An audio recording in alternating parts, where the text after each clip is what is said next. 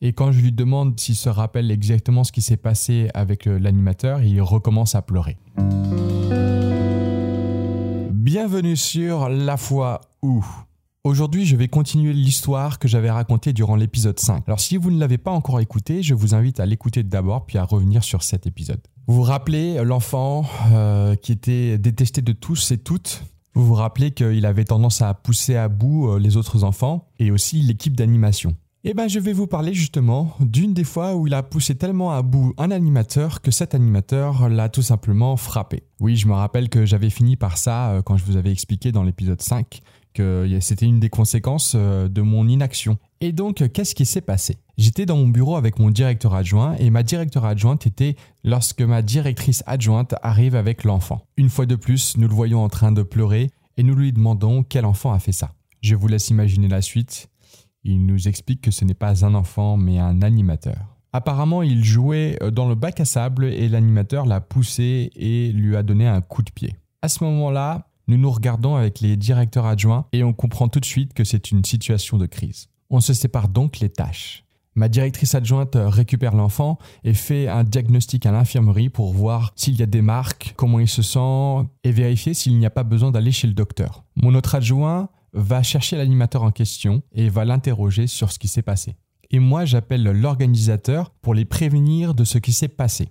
Ils me disent d'appeler les parents, bien évidemment, et aussi la gendarmerie si c'est nécessaire, s'il y a un danger immédiat et que la gendarmerie doit intervenir. Je vois mon directeur adjoint avec l'animateur en train de discuter, donc je me dis que ce n'est pas le cas, et donc j'appelle directement les parents. Je vais pas vous mentir, appeler des parents pour cette raison-là, c'est une des choses les plus difficiles à faire. J'étais à la fois honteux et en colère contre moi-même. J'avais aussi peur de leur réaction. Je tombe sur la mère et bien évidemment elle n'est pas du tout contente. Lorsque j'ai fini, je vais voir la directrice adjointe et l'enfant pour voir comment ils vont. Lorsque j'arrive, l'enfant est en train de rigoler, c'était comme si rien ne s'était passé. Je lui demande si ça va, il me dit Ah ouais, oui, ça va, ça va. Il est en train de jouer, il était content. Et quand je lui demande euh, s'il se rappelle exactement ce qui s'est passé avec euh, l'animateur, il recommence à pleurer. Mais pas un mot. Je lui demande s'il veut parler à sa mère pour euh, lui tenir informé de ce qui lui arrive, ce qu'il accepte avec plaisir. Et donc là s'ensuit une conversation plutôt intime dont je ne préfère pas parler au micro.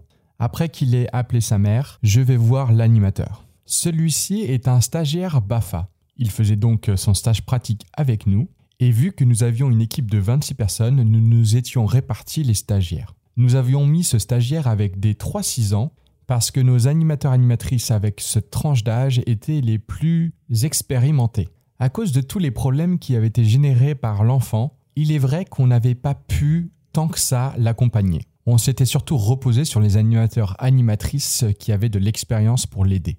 Et donc, quand il nous raconte qu'il était à bout de nerfs et qu'il a tout simplement craqué, qu'en fait il s'en voulait complètement maintenant, mais que sur le moment il n'avait plus d'autre solution, je me suis senti bien con. J'ai bien senti que j'avais loupé quelque chose sur l'accompagnement. Au final, nous avons gardé l'animateur, mais j'ai invalidé son stage. Il faut dire qu'il a fait ça l'avant-dernier jour de la fin de ses jours. Nous avons bien sûr fait en sorte que l'animateur et l'enfant ne soient pas à côté ou dans la même pièce. Qu'est-ce que j'ai appris de cette histoire? Déjà qu'il est important de communiquer avec la famille, même si cela est clairement désagréable. Parce que nous, le séjour, il se finit, et derrière, c'est la famille qui récupère l'enfant, et c'est la famille qui peut décider si elle veut porter plainte ou non. D'ailleurs, de cette histoire, je n'en sais pas plus depuis la fin du séjour. Ensuite, qu'il va falloir que je réfléchisse plus à ma manière d'accompagner les animateurs animatrices qu'il ne suffit pas de mettre des animateurs débutants avec des animateurs confirmés pour que ça soit couronné de succès.